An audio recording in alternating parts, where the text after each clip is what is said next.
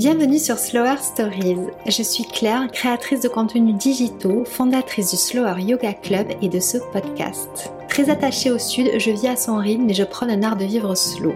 Le fil rouge des projets que j'entreprends, mon intention profonde de sensibiliser vers un mode de vie plus slow et de semer un peu de douceur autour de moi.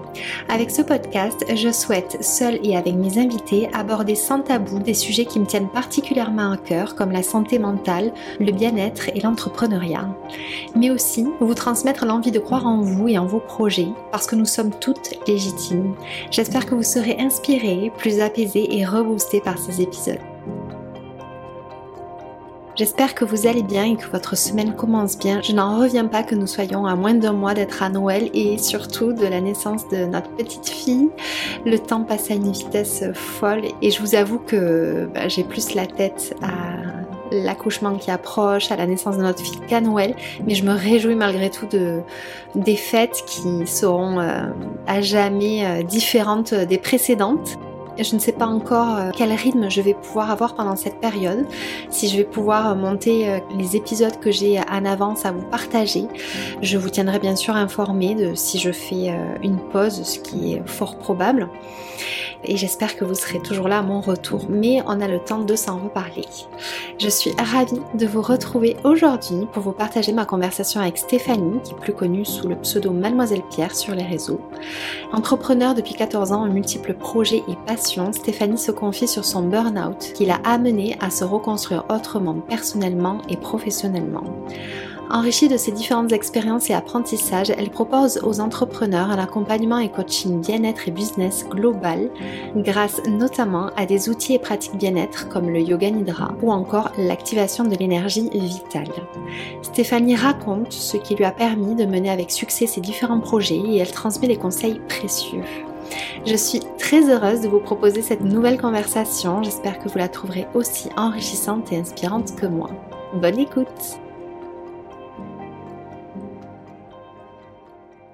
Bonjour Stéphanie, je suis ravie de t'accueillir euh, dans cette émission de podcast. Comment vas-tu? Bonjour Claire, merci infiniment de me recevoir dans ton podcast. Ça va très bien. Est-ce que tu peux te présenter pour les personnes qui ne te connaissent pas, s'il te plaît? Avec plaisir. Je m'appelle donc Stéphanie, j'ai 40 ans et je suis la fondatrice du Wellness Business Club School and Agency et je suis moi-même business coach, consultante en stratégie, facilitatrice en yoga nidra, formatrice, facilitatrice en activation d'énergie. J'ai plusieurs cordes à mon arc, mais du coup pour euh, accompagner les dirigeants, les entrepreneurs du bien-être et les business girls and boys qui ont envie de prendre soin de leur énergie, j'ai créé le Wellness Business Club, la School euh, et l'Agency. Ok, tu vas nous dire un petit peu plus euh, en détail exactement en quoi consiste ton accompagnement. Est-ce que tu peux me parler de ton parcours justement et de comment tu en es arrivé euh, là où tu en es aujourd'hui? Avec plaisir. Euh, bah, c'est vraiment tout mon parcours qui a nourri la création de ce projet, qui est ma troisième entreprise. Depuis mon plus jeune âge, je suis musicienne. Depuis l'âge de deux ans, mes parents, qui sont eux-mêmes musiciens, euh, m'ont mis naturellement au piano. Et donc la musique fait partie de ma vie depuis toujours. Et c'est vraiment une grosse partie de, mon parcours. Souvent, quand on parle de son parcours entrepreneurial et professionnel, on démarre euh, souvent après le bac. Et moi, ça a vraiment démarré euh, très tôt, parce que la musique a toujours fait partie de ma vie. J'ai été scolarisée en horaire aménagé euh, très rapidement. voilà, musique et parcours classique ah, scolaire. Dès le primaire, moi je suis grenobloise de naissance et donc j'ai passé euh, autant de temps au conservatoire de Grenoble et à l'école de musique euh, de la ville d'à côté que à l'école, au primaire, au collège et au lycée. Et j'ai même fait euh, trois ans de cours par correspondance avec le CNED pour laisser encore plus de place à la musique dans ma vie euh, quatrième, troisième seconde, parce que du coup je suis pianiste de, de base, euh, flûtiste, la flûte traversière, je fais aussi de l'orchestre, de la musique de chambre, de la danse classique et de la danse contemporaine. Et du coup, bah, pour ça, il faut un petit peu de temps et qu'avec euh, avec euh, l'école telle qu'elle est proposée euh, par l'éducation nationale, bah, c'est vrai qu'on est souvent de 8 heures le matin à 17 heures, voilà, dans mes souvenirs en tous les cas. Et, et, que du coup, ces fameuses années avec le CNED, ça m'a permis, je m'organisais, je faisais 8 heures midi mes cours à la maison. Euh, donc vraiment, j'ai fait tout le programme puisque j'ai passé mon brevet, j'ai passé mon bac avec mention. Donc j'ai voilà, je suis juste partie du système scolaire dit classique pour vraiment pouvoir me déployer dans ce qui m'a toujours passionné, la musique et ce qui fait encore aujourd'hui partie de ma vie. On en parlera avec notamment la pratique du, du Nidra qui nous qui nous lie. C'est formidable d'avoir découvert euh, cette sensibilité aussitôt et étais déjà une enfant très passionnée et très connectée euh, aux vibrations finalement depuis très longtemps. Exactement. Ça a été, c'était mon univers familial. Enfin, c'est toujours mon univers familial. Mais euh, deux parents sont musiciens. à l'époque, étaient professeurs de piano et de solfège, et ils ont fait une, une grande partie de leur carrière dans l'édition musicale. Surtout mon papa qui a, euh, qui a créé et produit plus de 250 ouvrages euh, dédiés au solfège et à l'apprentissage d'instruments. Donc c'était vraiment mon écosystème. Ah oui. Euh, Voilà, familial. Il y avait, euh, il y a toujours eu deux pianos à la maison. Euh, ça jouait toujours, voilà, plein d'instruments. Mes frères et sœurs sont musiciens, donc. Ils ont su vous transmettre ça, ouais. Exactement. Et du coup, je t'ai coupé, mais qu'est-ce qui s'est passé après tes années scolaires et euh, comment tu as fait tes premiers pas euh, voilà, dans ta vie professionnelle? Parce que tu pas toujours été euh, entrepreneur, même si ça commence à remonter maintenant. Exactement. Quel a été ton parcours Bah du coup j'ai eu donc ce parcours avec la musique euh, jusqu'au bac et puis euh, il y a eu une envie irrépressible.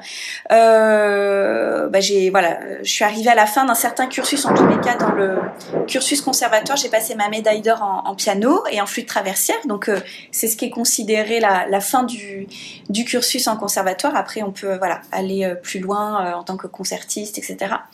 Et là une envie irrépressible étant passionnée depuis toujours par euh, l'univers de la mode et de la presse féminine. J'étais une grande lectrice du magazine Elle. Donc, je me suis mis au piano à l'âge de deux ans grâce à mes parents et je lisais le magazine Elle bah, à partir du moment où j'étais en âge de lire ce magazine. Donc, je me suis passionnée pour la presse féminine. Ça faisait vraiment partie de mon quotidien. J'en ai même fait mon mémoire de, fin d'année à l'école de journalisme que j'ai suivie, qui était euh, une école à Lyon. Et donc, tout de suite, en fait, après le bac, euh, j'ai intégré cette école et je me suis passionnée vraiment par le côté média, donc presse écrite, presse télé et presse radio. C'était vraiment, on avait euh, l'opportunité dans cette école de pouvoir aborder les trois canaux de diffusion. Et vraiment, je me suis passionnée pour l'écriture, moi qui ai toujours adoré euh, écrire. Euh, je me suis passionnée pour le format audiovisuel, donc de pouvoir poser ma voix, mais aussi de pouvoir présenter des émissions. Donc c'est là qu'a démarré. C'était bien avant Instagram. Et eh oui. Et du coup, j'avais en tête et vraiment dans le cœur cette envie de pouvoir faire découvrir des lieux, des talents, des sujets, etc.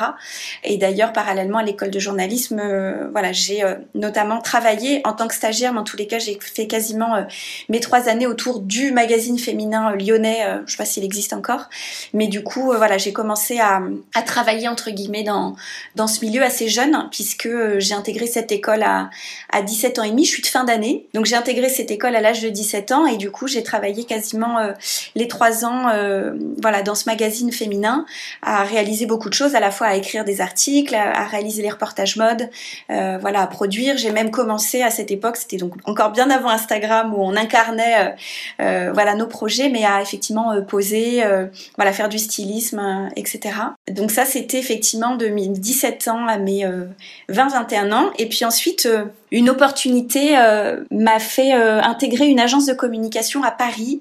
Euh, c'est mon directeur d'école de journalisme qui, euh, je sais pas, a eu une intuition et m'a connecté avec euh, ce qui a été ma ma boss pendant euh, six ans et qui m'a appris énormément de choses puisque je venais pas du milieu de la communication et du coup j'ai intégré à l'âge de 21 ans une petite agence de communication nichée sur la butte Montmartre à Paris et là j'ai ouvert grand les portes bah, de la communication à 360, le conseil en stratégie, la la production événementielle, euh, la création de collections, de produits, les relations presse et les relations publiques. Ok, alors c'est incroyable parce que, alors sans dire que c'était simple, parce que j'imagine que ça a été un parcours qui a été très intense, mais finalement qui a été fluide dans le sens où tu n'as pas eu à te chercher, tu savais dès le départ euh, ce vers quoi euh, tu allais t'orienter et qu'est-ce qui te passionnait. Eh ben écoute, oui, à Maintenant, on dirait que c'est que j'ai écouté mon intuition.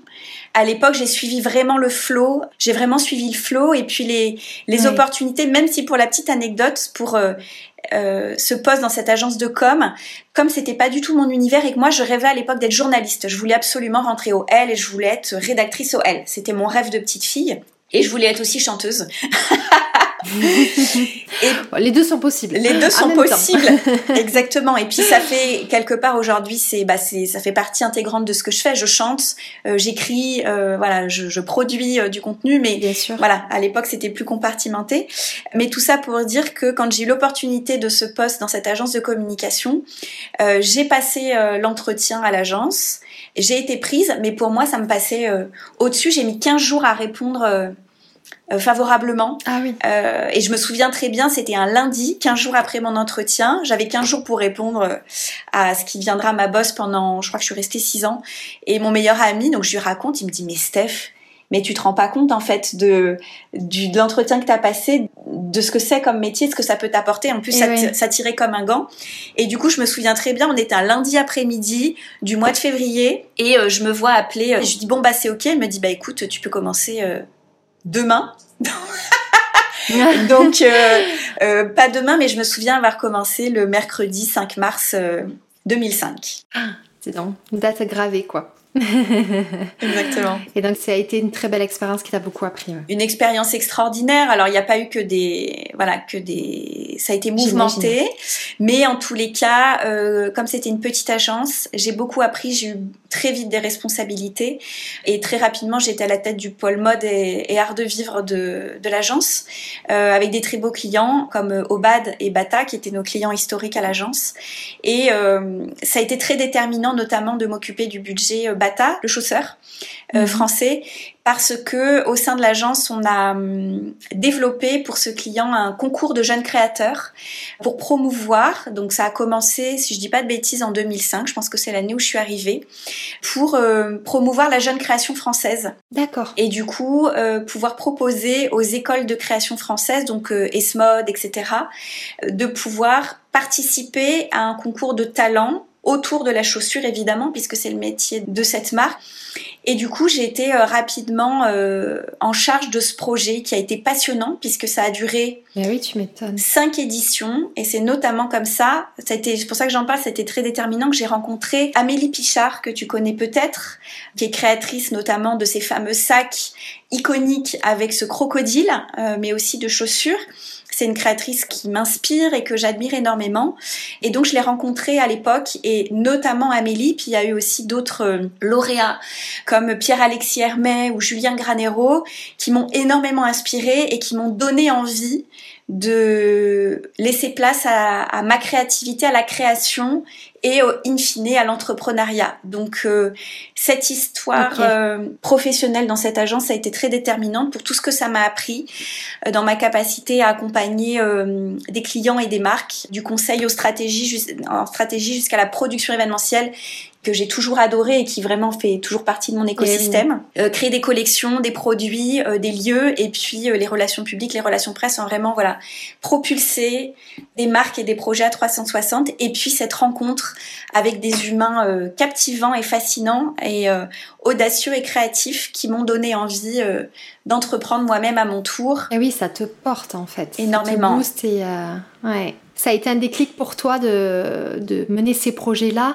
Et je trouve toujours merveilleux de, quand tu regardes en arrière comme ça, de voir à quel point les, les connexions, euh, toujours ce flot dont tu parles, c'est ces connexions-là qui ont fait que tu en es là aujourd'hui. Ouais. Et j'ai une image en tête, c'est euh, on a fait une édition anniversaire pour ce concours, c'était ma dernière année à l'agence. On a créé la maison Bata des jeunes créateurs pour réunir en fait tous les lauréats des éditions, montrer toutes leurs collections parce qu'on avait euh, édité avec la marque euh, des très jolies collections dont on était très fiers, on s'occupait de la campagne photo, vidéo, etc. Et je me souviens très bien dans cette maison qui était nichée dans le 18e avec un jardin, enfin c'était voilà, on était dans un très bel endroit pour réunir euh, tous les lauréats, les journalistes, les prescripteurs, c'était euh, on était en plein dans les débuts euh, des, des, blogueurs, etc. Euh, il y avait notamment Punky Bee, euh, Géraldine qui faisait partie voilà des, des ambassadrices de, tu te souviens hein, des ambassadrices de ce concours ouais. et j'étais avec Amélie, Pierre-Alexis, Julien etc et Et je me souviens très bien de cette discussion qui m'a donné le déclic intérieur en me disant, ok, euh, moi aussi j'ai envie de me lancer, de faire la place à, à cette créativité parce que parallèlement, euh, moi j'ai lancé ma société en 2011, mais parallèlement j'avais lancé ma marque de bijoux que j'ai rapidement baptisée Mademoiselle Pierre, qui est restée aujourd'hui euh, mon pseudonyme. Mais à l'origine, c'était le nom de la marque de bijoux que j'avais créée en 2009. Et j'étais encore à l'agence et d'ailleurs j'avais euh, porté pour une des éditions du concours battage. À l'époque, je faisais des colliers, des bracelets et j'avais porté mes propres créations qui avaient tapé dans l'œil de Géraldine de Punky Bee et qui a aussi été très déterminante dans euh, la propulsion de mon projet créatif et entrepreneurial, puisque ça a été une des premières à en parler sur son blog. Ok, ah c'est génial. Ok, donc tu t'es lancé euh, à ton compte euh, depuis 2011, donc ça fait quand même 12 ans. La société date de 2011, ouais. De 2011, ok. Que vraiment tu as lâché ton activité euh, salariale pour te lancer. Comment ça s'est passé pour toi? Comment tu t'es construite en tant qu'entrepreneur? Alors il y a eu plusieurs étapes. Déjà Mademoiselle Pierre, je l'ai créée en 2009. Euh, donc j'ai pu euh, pendant deux ans expérimenter, bah, tout en étant salariée, en commençant à développer du coup ma marque, mon projet, créer mon site internet, mon blog, etc. Et j'ai rapidement demandé pour la dernière année que j'ai passé à l'agence un 4-5e. Et du du coup, je consacrais trois jours par semaine à mon activité, le vendredi, le samedi et le dimanche, pour développer Mademoiselle Pierre. Et puis, euh, bah, ça concordait avec un moment où il était temps pour moi bah, de terminer l'histoire avec l'agence dans laquelle je me trouvais, et puis de pouvoir voler de mes propres ailes. Euh, donc autour de Mademoiselle Pierre les bijoux, mais aussi de ma propre agence puisque j'ai lancé ma propre agence de communication à 360 en 2011. Voilà. Ah oui, d'accord, ok. La société que j'ai créée en 2011, qui est toujours euh, enregistrée au registre du commerce aujourd'hui et qui abrite toujours The Wellness Business Club School and Agency, qui est le troisième nom puisqu'il y a eu euh, Mademoiselle Pierre, les bijoux et le studio. Il y a eu Art de vivre et aujourd'hui euh, The Wellness Business Club School and Agency. Mais du coup, en 2011, c'était vraiment sur la création, la production et la vente de bijoux et euh, vraiment sur cette agence de conseil production événementielle, relations presse et publique et création de, de projets. Donc les deux ont toujours cohabité. Euh, et donc en 2011, je me lance dans, dans le grand bain avec ces deux activités euh, connexes qui à l'origine n'avaient pas vraiment de, lien, puisqu'il y avait euh, voilà, les bijoux d'un côté et l'agence de l'autre. Et en fait, très rapidement, en novembre 2012, le lien s'est fait parce que, pareil, intuition du cœur, mon activité en un an, 2011-2012, s'est expansée, c'est-à-dire que les bijoux commençaient à bien marcher. Ce qui a été vraiment très déterminant, c'est ce, ce soutien de la part de Géraldine et de Punky Bee. Pour l'anecdote, parce que c'est vraiment, euh, pour moi, ça a été marquant. Euh, Géraldine a fait un article sur son blog à l'époque et concomitamment à ça, j'avais eu, euh, j'avais décroché une fameuse news dans le L, donc ça fait le lien avec mon rêve de petite fille. Ah, génial, quelle fierté. Voilà, je n'écrivais pas pour le L, mais j'avais eu la fameuse petite news au début du magazine, qui quand on est attaché de presse, on savait que c'était la partie qui était la plus regardée. Et j'avais toujours été de l'autre côté parce que moi je faisais les RP de mes clients. Et là j'étais bah, du coup créatrice avec donc mon site et je pouvais mesurer l'impact que apportait un article de blog et un article de presse.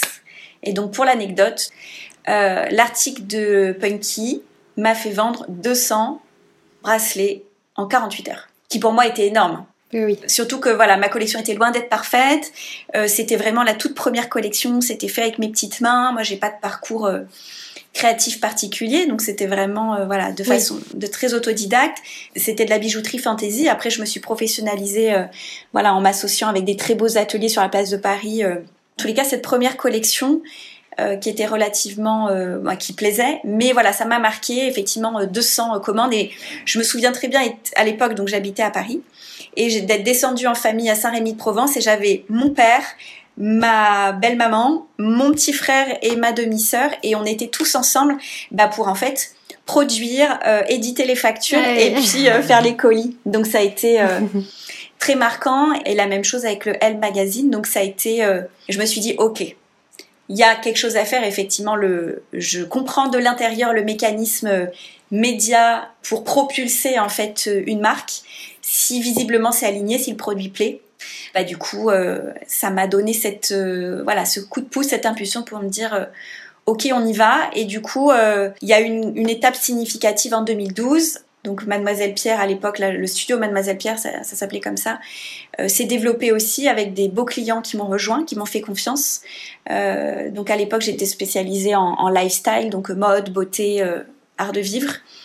Et en fait, j'avais recruté une assistante, mais on bossait depuis chez moi.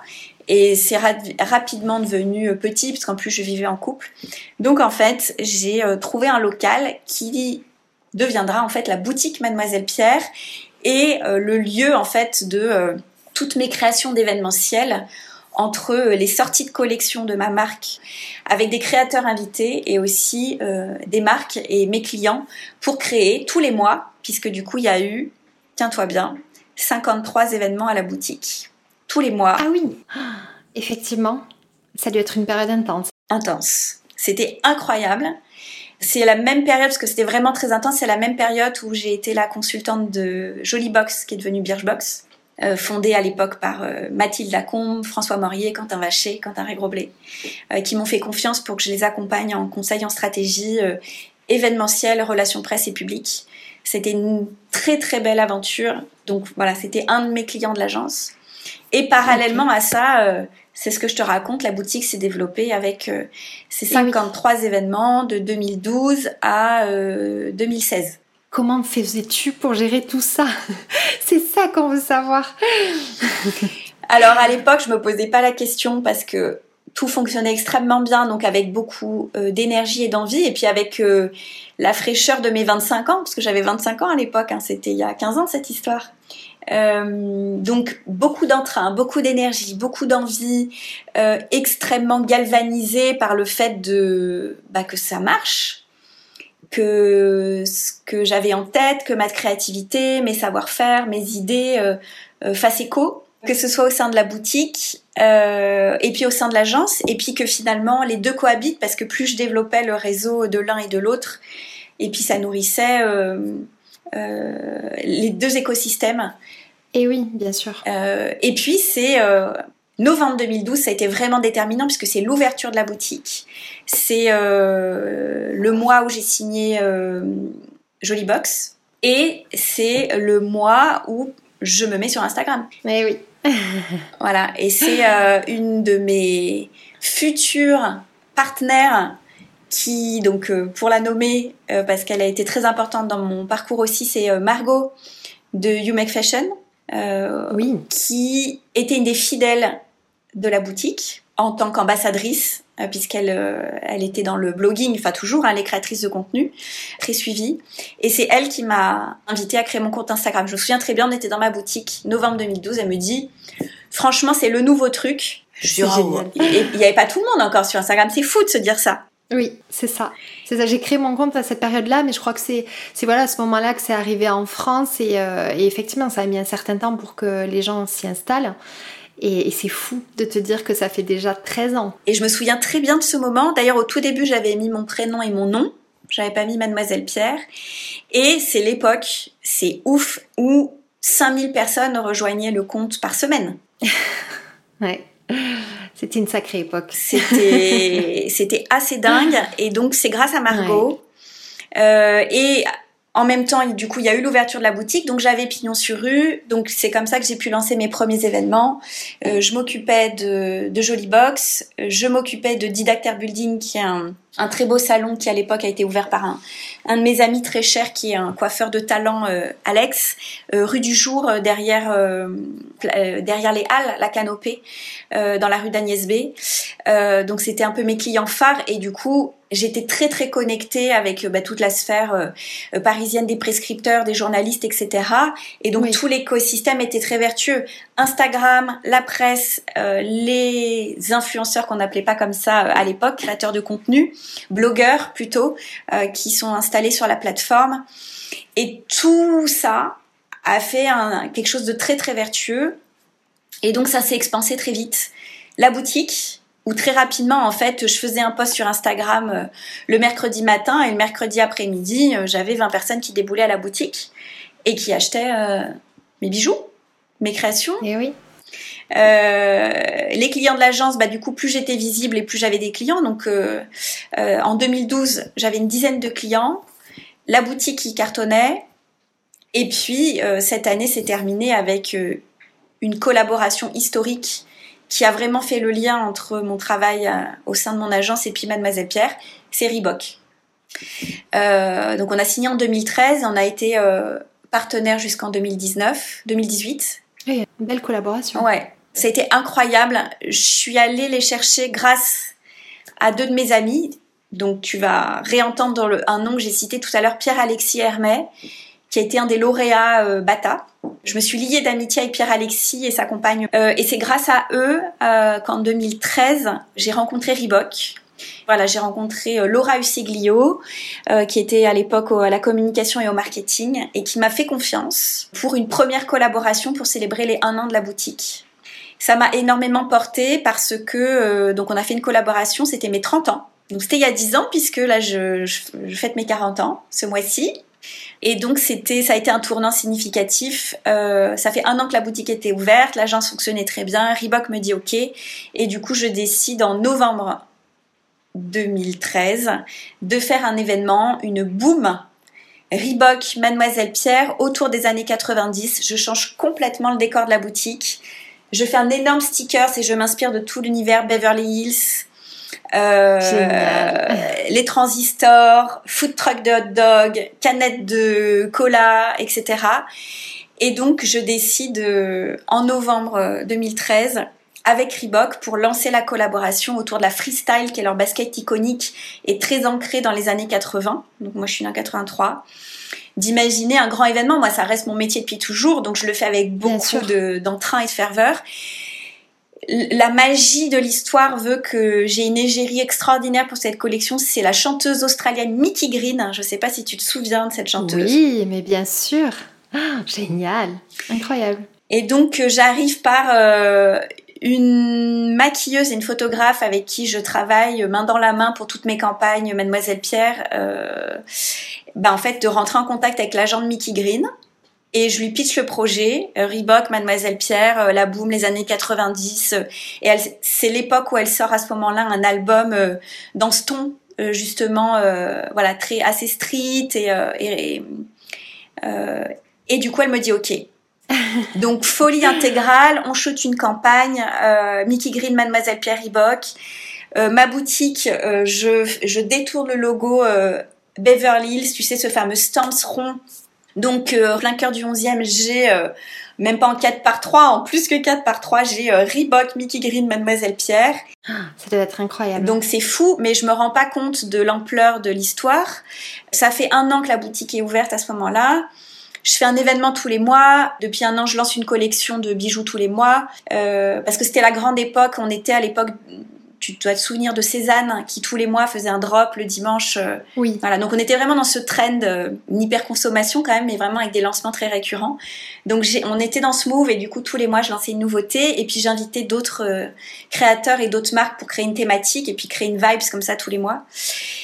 Mais il y avait une cinquantaine de personnes qui venaient tous les mois. Donc ma boutique faisait que 25 mètres carrés. Certes, il y avait une terrasse, donc j'avais de quoi accueillir tout le monde. Et là, tiens-toi bien, moi, je, fais comme d'habitude, je fais ma com de d'habitude sur Instagram. J'avais recruté un, bureau de presse à l'époque, donc euh, qui me soutient sur euh, les invitations. Et là, je me prépare à accueillir 50 personnes, comme là, j'ai 200 personnes qui déboulent. Oui, là, je crois que tu, tu n'avais pas bien évalué la situation, Stéphanie. j'ai 200 personnes. Et ben, en fait, euh, ça m'a pas effrayé. De toute façon, t'as pas le choix. T'as 200 personnes qui arrivent, ta boutique fait 25 mètres carrés, donc à un moment mm. donné, ça va se passer dans la rue. On est en novembre et ce jour-là, par bonheur, il ne pleut pas. Ah oui, la chance était avec toi. Mm. Et là, il y a 200 personnes, donc il y a mes clientes et il y a Audrey Lamy. Il y a euh, Stéphie Selma, tu sais qu'elle jouait dans, dans 10%. Enfin, j'ai des, j'ai des personnalités qui commencent à débouler. Je fais qu'est-ce qui est en train de se passer? Incroyable. Et euh, bah, ça a été un tournant euh, majeur il y a dix ans pour plusieurs raisons. Euh, bah, pour la marque Mademoiselle Pierre, j'ai ensuite lancé une ligne de, de prêt-à-porter avec des sweats et des t-shirts. des, des personnalités féminines, des actrices, des chanteuses, voilà, qui m'ont fait confiance, qui m'ont soutenue des prescriptrices qui, ont été extrêmement fidèles pendant toutes ces années qui m'ont qui ont vraiment participé à, au développement de tout l'écosystème. Et encore aujourd'hui, je suis toujours euh, proche de, de, Fanny B ou de Didi, euh, de Virginie mes petites paillettes, de Haute Sarkamari, enfin voilà, des, et puis de Margot, de oui. du Make Fashion, qui ont été voilà, euh, bah, c'était vraiment un écosystème hyper vertueux. Mes clients qui me soutenaient parce qu'ils me faisaient confiance aussi voilà, pour des choses qui se passaient à la boutique. Donc voilà, c'était extraordinaire. Et puis Reebok, puisqu'on a travaillé ensemble chaque année euh, jusqu'en 2018, jusqu'à terminer avec une campagne internationale où je suis partie à Boston euh, dessiner euh, la basket Mademoiselle Pierre Reebok au QG à, Boston et puis où je me suis occupée de voilà j'ai créé la campagne photo et vidéo qui a été diffusée à l'international et la basket vendue dans le monde entier. Donc voilà ça m'a propulsée c'est une très belle victoire. Et qu'est-ce qui a fait du coup que Mademoiselle Pierre la marque de bijoux s'est arrêtée? Eh ben, je pense pour une raison personnelle pour le coup, c'est que tu me posais la question tout à l'heure et comment tu faisais? Et oui. Euh, bah non, ça a été en fait très très déterminant et c'est ce qui aujourd'hui est la base fondatrice de The Wellness Business Club où tout est dans le titre, mais je vais y revenir après. Non, euh, dans l'eau, euh, en plus, bah, ça a été toute la période, j'avais donc 25 ans et plus. Euh, et, j'ai toujours été, donc, comme tu le disais, une personnalité très passionnée dans tout ce que je fais. Et donc, j'ai accueilli la vie à bras ouverts. Donc, ben, je travaillais beaucoup et je sortais beaucoup. Enfin, je vivais en fait. Je, voilà, j'ai mangé la vie. Donc, je me suis pas économisée. et à l'époque, le wellness et la slow life et le bien-être ne faisaient pas du tout partie de, de mon écosystème. Donc euh, je travaillais beaucoup, mais avec c'est toujours été un travail passion hein, comme aujourd'hui. Mais j'avais pas du tout la notion euh, de limite, de, respect du corps, de la santé mentale. Et donc j'ai été freinée par, euh, par ma santé. très clairement, j'étais un peu au, voilà, au top of the pop. J'étais un peu en, en haut de mon tableau de vision que j'avais même pas osé visualiser. Euh, non, et, la, et, la, santé m'a arrêtée, où j'ai fait même deux burn-out. J'en ai euh, voilà, parlé euh, à plusieurs reprises parce que ça a été très déterminant pour mon changement de vie. Mais malheureusement, voilà, ça a été quelque chose dont c'est un sujet dont on a beaucoup parlé voilà, ces dernières années, parce qu'on est nombreuses à être allées un, un, peu au bout de nos limites physiques et mentales. Mais du coup, c'est ce qui a mis un stop dans mes activités. Ok. Donc voilà, il y a eu cette période-là où tu t'es reconstruite. Tu as dû quitter Paris. Oui. Et c'est là où, euh, voilà, tout en restant dans ce que tu faisais, tu as quand même reconsidéré les choses euh, d'une autre façon. Mm. En fait, j'ai tout repris depuis le début parce qu'effectivement, euh, gros problème de santé, vraiment un, un breakdown mental. Mon deuxième burn-out, je pouvais même plus parler et comprendre, je pouvais plus avoir de conversation avec qui que ce soit. Donc j'ai quitté Paris pour aller m'installer chez mon papa et ma belle maman à ce moment-là parce que je pouvais plus euh, mener une conversation. Donc le, ça peut être une des caractéristiques du burn-out, c'est vraiment que le cerveau... Euh, ah oui, il y a une rupture. Une rupture. Mm. Donc pour quelqu'un qui bosse dans la communication, c'est un peu compliqué. Et en même temps, ça fait sens, du coup, la manière dont ça s'est exprimé, ce mal-être. C'est ça qui est assez hallucinant. Euh, mm. Ça vient te toucher pile au bon endroit, en fait. Et oui. Pour savoir... bah, au final, après coup, je le comprends. Parce que, du coup, c'est c'est vraiment le court-circuit. Ben, on, t'empêche de communiquer euh, via l'extérieur, via la parole et même le système de compréhension euh, cérébrale. Et en fait, ce qui m'a exactement propulsé euh, là où je devais. Donc déjà, j'ai reconstruit mon écosystème personnel, c'est-à-dire j'ai recommencé à apprendre à dormir, à manger, à faire une activité physique, parce que ça, ça faisait pas du tout partie de, c'est un peu bizarre hein, de dire ça aujourd'hui, mais euh, je dormais quand je pouvais entre tous ces projets. Bien sûr. Je mangeais quand je pouvais et je faisais aucune activité physique. Et aujourd'hui, on sait que c'est quand même la base euh, d'un équilibre euh, physique et mental. Ça permet de voir justement les progrès qu'on a fait de ce côté-là et à quel point on a fait changer la conscience collective. C'est incroyable. énorme. C'est énorme. Et du coup, bah, j'étais mon, j'étais mon propre cobaye. Donc j'ai atterri dans le sud en 2018 où je me suis posée donc à Arles officiellement, mon papa étant juste à côté à Saint-Rémy-de-Provence.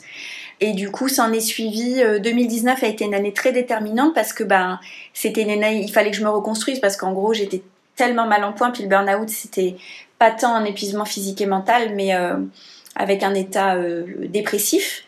Et oui. Donc voilà, il fallait toucher le fond pour rebondir ou voilà, il fallait faire quelque chose dans un sens ou dans un autre. Mais ça m'a du coup euh, bah, c'était une question de survie, c'est-à-dire que là j'ai arrêté mes activités pendant six mois, ce qui a posteriori me paraît euh, plutôt très court. En plus, j'ai pas été diagnostiquée, j'ai pas été suivie, donc j'ai fait mon propre protocole. Euh, donc voilà, j'ai recommencé à apprendre à, à, dormir, à manger, à prendre soin de moi. Je me suis mis à la marche nordique. Euh, et puis le yoga faisait déjà un peu partie de ma vie. Et euh, du coup, ce qui m'a précipité dans une série de voyages euh, initiatiques en 2019, avec ce qui est assez classique, mais ce qui a été très déterminant. Je suis partie en Inde pour euh, découvrir l'Ayurveda et pratiquer le yoga. Je suis allée à l'ashram Dhamma.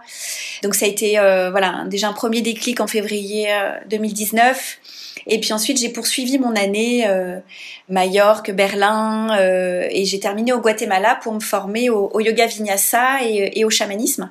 Donc l'enjeu principal, c'était moi de me reconstruire euh, euh, personnellement et en fait de recouvrer la santé, parce que ce qui était certain, c'est que j'ai refusé de me... Ma psy de l'époque voulait me mettre sous antidépresseur, et ça me concerne. je ne souhaitais pas à l'époque être sous médicaments. Donc ça a été pour plusieurs raisons parce que j'ai vécu avec quelqu'un qui était sous antidépresseur.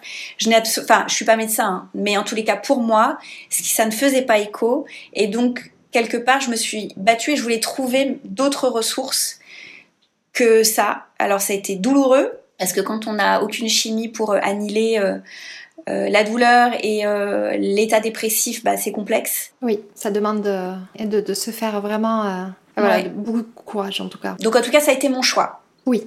Qui m'appartient. je, ne fais aucun prosélytisme sur ce sujet. Ça m'a, voilà, moi ça m'a paru juste. Et euh, parallèlement à cette année et ces voyages où j'ai donc découvert l'Ayurveda, j'ai pratiqué le yoga énormément. Euh, à Arles, j'étais deux fois par jour au, studio, donc je pratiquais matin et soir. Euh, j'ai découvert le yoga nidra. C'est l'année où je me suis formée pour la première fois au yoga nidra. J'ai découvert la numérologie, angélique et vibratoire et je me donc j'ai terminé l'année au Guatemala euh, pour me former au vinyasa et euh, et être initiée au chamanisme. Et c'est l'année aussi où j'ai lancé parce que bon on change pas une équipe qui gagne même si j'étais en plein burn-out. Pour ça que je dis que j'ai pris que six mois parce qu'au bout de six mois j'ai relancé ce qui a été mon deuxième projet entrepreneurial Arles de vivre. Puisque j'étais installée à Arles et du coup l'idée de bah, de partager en fait tout cet art de vivre cette art de vivre, donc ce jeu de mots, autour euh, bah, d'un art de vivre conscient, autour euh, du bien-être holistique. Bien manger, bien dormir, prendre soin de son corps et de son esprit. Et ce sont les débuts du coup de ce nouveau projet entrepreneurial en fait avec des bases différentes mais toujours en te servant de tout ce que tu as construit et de tout ce que tu as acquis. Et aujourd'hui, donc, tu proposes un accompagnement euh, bien-être euh, global à 360. Est-ce que tu peux, euh, voilà, m'en dire un peu plus et comment tu as réussi finalement à te dire je vais accompagner et propulser d'autres talents, d'autres entrepreneurs avec ces outils qui, moi, m'ont permis de me reconstruire En fait, c'est venu à moi. Finalement, comme pour tout le reste en fait, ce qui est parti de moi, c'est ce partage parce que du coup j'avais euh, cette communauté sur Instagram, j'ai quand même euh, disparu pendant six mois, alors j'étais quand même très présente avec cette communauté de 28 000 lectrices et lecteurs qui me suivaient de toute cette aventure. Donc soit je disparais complètement des réseaux et, et voilà, et je ne suis plus du tout sur le digital et je fais ma vie euh, parce que voilà, ce trop plein ah oui, il fallait te reconnecter là, toi. Et... Voilà.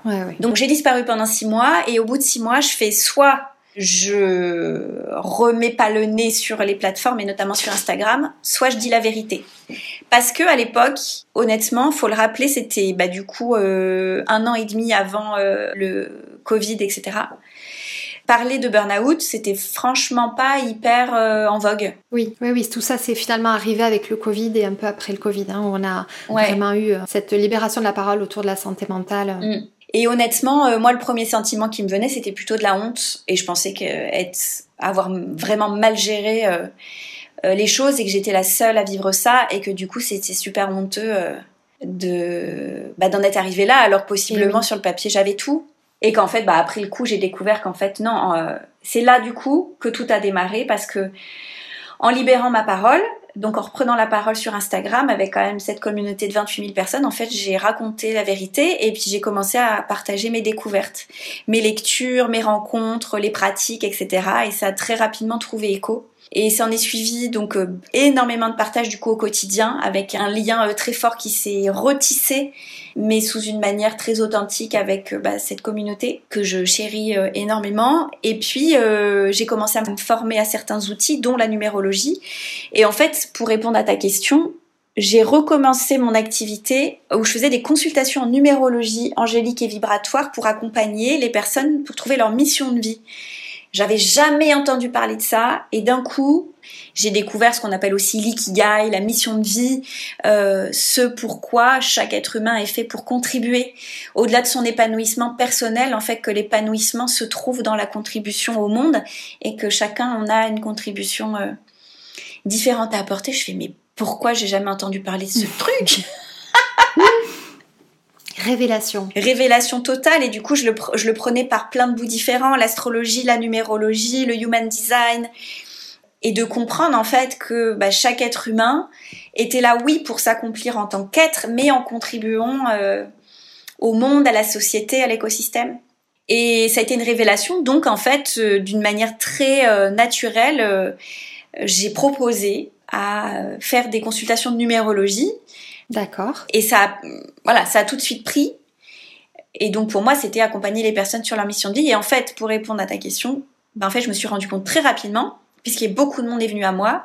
Donc j'ai fait un peu une petite analyse très rapide. En fait, je me suis rendu compte que 90% des personnes qui venaient à moi naturellement étaient des femmes entre 25 et 40 ans qui se questionnaient sur leur transition professionnelle ou sur leur réorientation professionnelle, donc sur mmh. une partie business.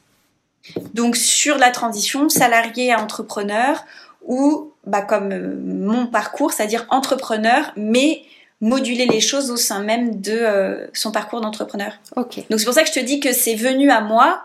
Euh, et c'est du coup aujourd'hui ce que je conseille toujours à mes clientes, c'est toujours partir de cette impulsion du cœur, c'est-à-dire c'est vraiment parti d'une impulsion du cœur. Je me suis dit c'est d'une évidence sans nom, tellement ça a changé ma vie, ma perception des choses, de savoir et de comprendre et d'intégrer ce pourquoi euh, je suis faite et en l'occurrence euh, accompagner euh, les autres et, et, montrer le chemin voilà sur comment s'épanouir dans sa dans sa mission de vie. Quand on parle de mission de vie bah et quand on a un métier passion la base d'une mission de vie c'est pas forcément un, métier mais j'ai relié mission de vie entrepreneuriat et en fait pour que l'écosystème personnel et professionnel soit juste au service d'une expansion euh, globale, euh, personnelle euh, et, professionnelle et extrêmement vertueuse. bien sûr. Et on sent on le sent vraiment, c'est ce qui fait que ça fonctionne chez toi, c'est qu'il y, a cette générosité de partage, cette générosité dans l'accompagnement qui est évidente en fait, et, et, du coup on te fait confiance les yeux fermés. Et j'en suis, euh, j'en suis la première euh, convaincue et euh, je, garde encore une, très belle expérience. Et, et, du coup, tu t'es récemment formée d'ailleurs, tu as ajouté une corde à ton arc. donc, avec tout ce que tu nous as dit, le yoga nidra, tu t'es formée à l'activation de l'énergie vitale. Est-ce que tu peux en dire un petit peu plus sur cette pratique qui semble de nouveau voilà, être quelque chose qui te fait énormément vibrer et que tu souhaites transmettre avec toute la passion qui te caractérise? Mm.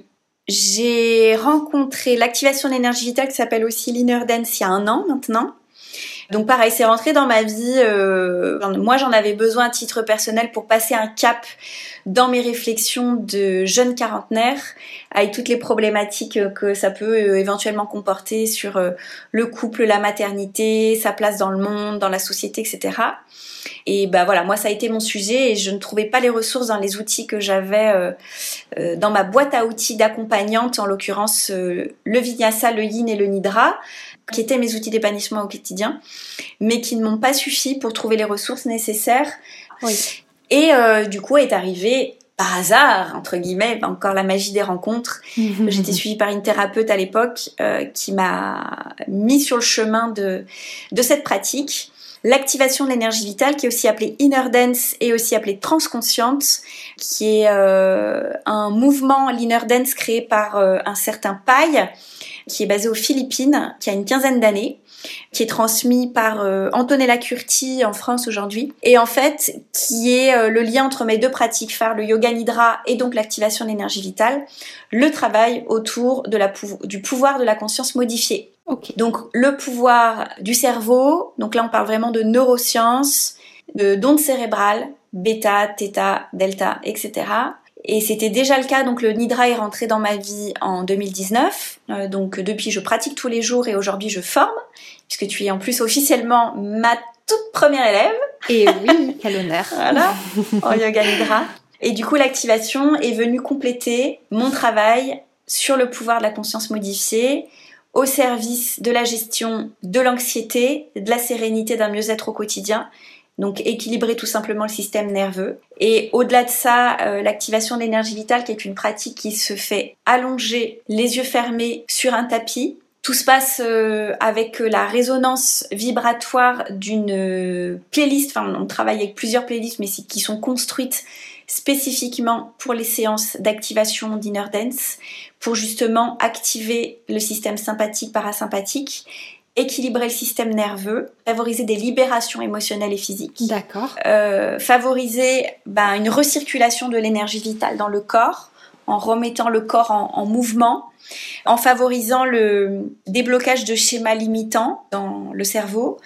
Ça a l'air d'être un outil très puissant. C'est extrêmement puissant. Ça reste un outil, c'est un processus. Hein, c'est comme tu fais pas un cours de yoga où tu manges un repas sain et voilà.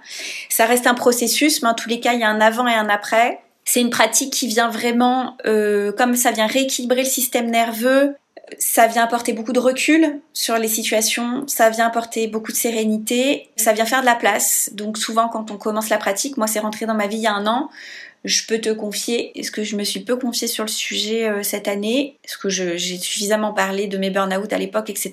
Et puis, euh, mais que chaque période lumineuse est la plupart du temps précédé de périodes plutôt sombres. Et donc du coup, tout ce qui se passe de façon visible euh, depuis quelques semaines sur les réseaux est inversement proportionnel à, à l'année euh, euh, particulière que j'ai vécue, parce que pour faire de la place pour des belles choses qui sont alignées, ben faut faire du ménage. Et oui. Voilà, et c'est une pratique qui fait du ménage. Donc elle arrive en général dans notre vie quand on est prêt à faire le ménage nécessaire sur euh, bah, tout un tas de choses. Ce qu'on fait dans la vie, les personnes qu'on fréquente, ce qu'on met dans notre vie, jusqu'à l'alimentation. Euh.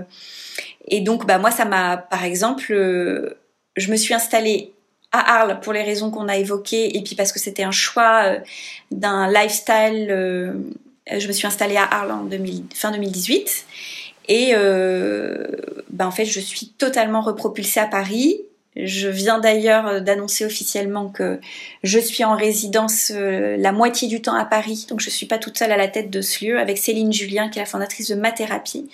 Et donc euh, on est voilà partenaire pour un lieu en plein cœur du, du, Marais, à côté de la place des Vosges. Voilà, un appartement soin, un appartement pour accompagner des femmes, mais pas que, et des hommes. Félicitations autour des... pour ce beau projet. Merci beaucoup. Merci infiniment. Et voilà, et donc l'activation, notamment, m'a repropulsée dans cette dynamique euh, à, Paris. Et c'est extrêmement puissant parce que voilà, faut être prêt. Enfin, voilà, j'ai fait des choix euh, très conscients de venir m'installer ici avec une maison, tout un écosystème professionnel autour de la maison et personnel. Et puis en fait, c'est comme si t'avais pas le choix, mais c'est en fait tu n'as pas le choix, mais tu n'es pas conscient que tu veux ça en fait. C'est ça qui est ouf. Donc en fait, il faut être prêt à lâcher prise parce que tout part de cet état de lâcher prise. Et oui. Parce que tout ce qui s'en vient, c'est ce qui est le meilleur pour toi, mais c'est pas forcément ce que tu avais euh, mentalisé. Parce que le mental, il est là pour te garder en sécurité, donc à souvent te garder dans ta zone de connu et de confort. Ta zone de connu et de confort, c'est pas forcément ce qui est le mieux pour toi.